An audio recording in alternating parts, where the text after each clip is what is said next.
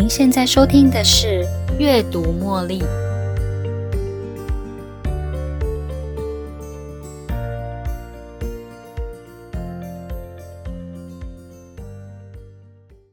欢迎收听《阅读茉莉》。我们都想要快乐，但是快乐往往难以捉摸。我们要怎么做才能维持快乐呢？感恩的力量背后的意涵是：当我们关注自己所拥有的，而不是缺乏的，才能拥有满足感。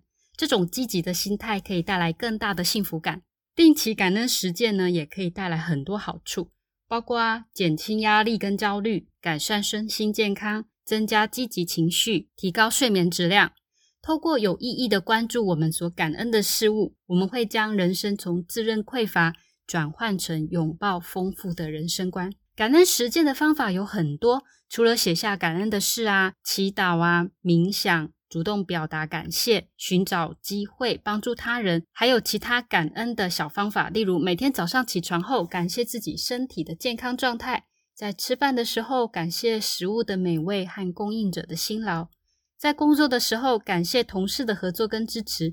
这些小小的感恩行动，帮助我们关注身边的美好事物。也让自己觉得心满意足。每分每秒每个时刻都很重要，因为都是我们感恩的大好机会。当我们把握每个时刻，活在当下，就会感到满足。但是如果发生了不如意的事，当事情并不是我们所期待的那样时，我们还要为这些不好的事情感恩吗？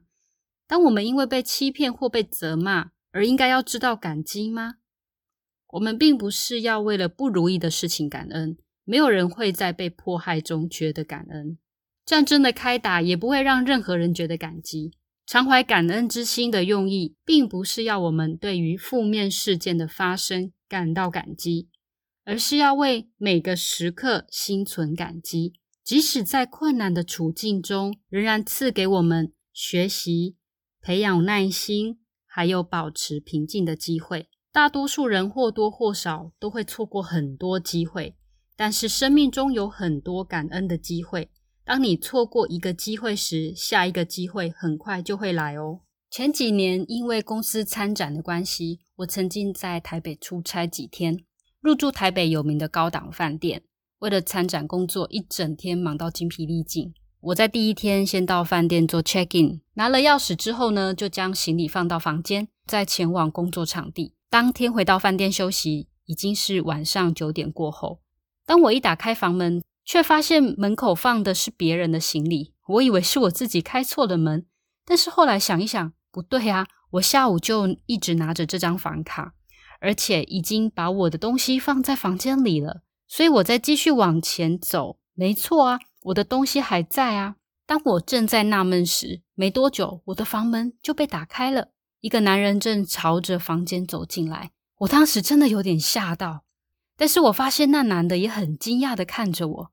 那个男的说，他下午到柜台时，请柜台人员帮他把行李先放房间，他现在才进房间。听到这里，我想大家都猜得出来，这一间饭店的柜台人员不知道是什么原因，将我们两个安排在同一间房间了。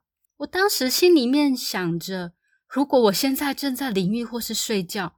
而进来的男子如果刚好想要趁机随机犯案，那我不就完蛋了吗？一想到这里，我心里超火大的，我就跟着那个男子一起到柜台。到了柜台，我整个人火冒三丈，噼里啪啦的说完整个事件的经过，还有我认为可能会发生的可怕事情。对于一间五星级饭店所做的这种安排跟处理的过程，我当时真的觉得好气愤哦，因为当时忙了一整天，人真的超累。为了房间的事情处理到晚上快要十点多才结束，等到一切都就绪后，我真正上床的时间已经是半夜了。隔天又要一大早起床处理其他的工作，我真的不觉得遇到这种事情会让我觉得感激。今天我们谈到了感恩的力量，让我回想起当时的状况。现在的我却觉得应该要感到感激。怎么说呢？倒不是感恩柜台人员不小心安排我跟一位陌生男子在同一间房间这个错误，应该要感激的是我为这个错误帮了很大的忙。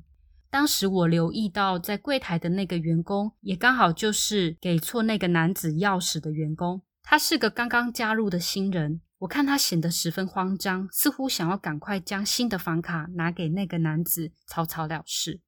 我并没有在那个男子收到新的房卡后直接离开现场，而是直接请他们的值班经理出来了解状况。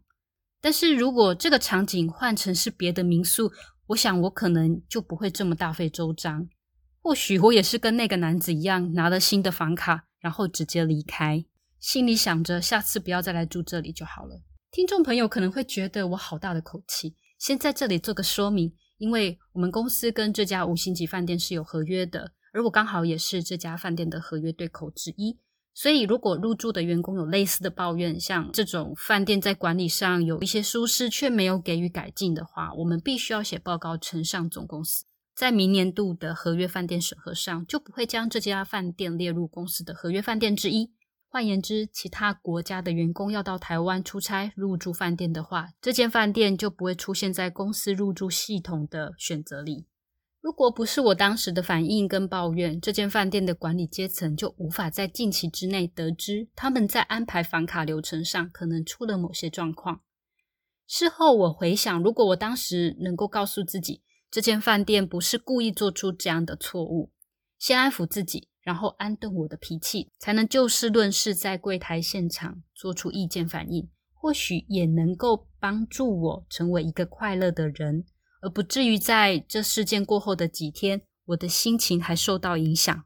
有时候事情看起来的确很糟糕，不过如果我们能够抓紧这个机会，给予适当的回应，给自己机会，我们会发现，大部分的事件并不是我们所想的那么糟糕。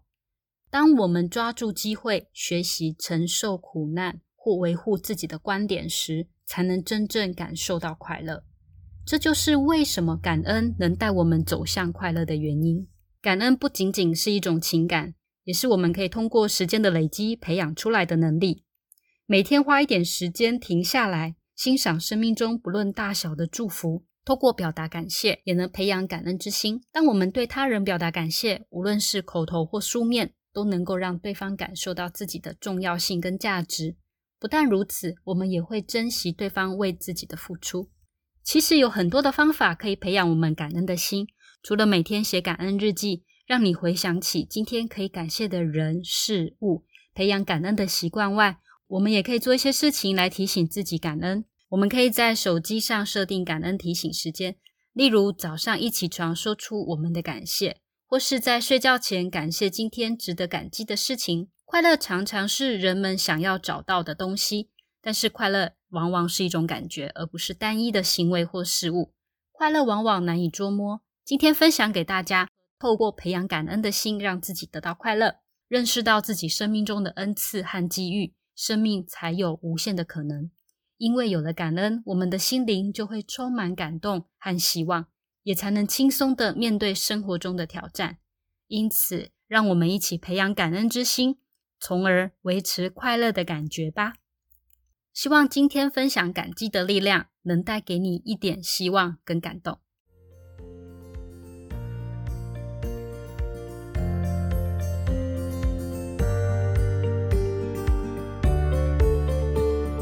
又到了节目的尾声，如果你喜欢今天的节目，邀请您在 Podcast 留下五星评论、订阅并分享这个频道给您的好友。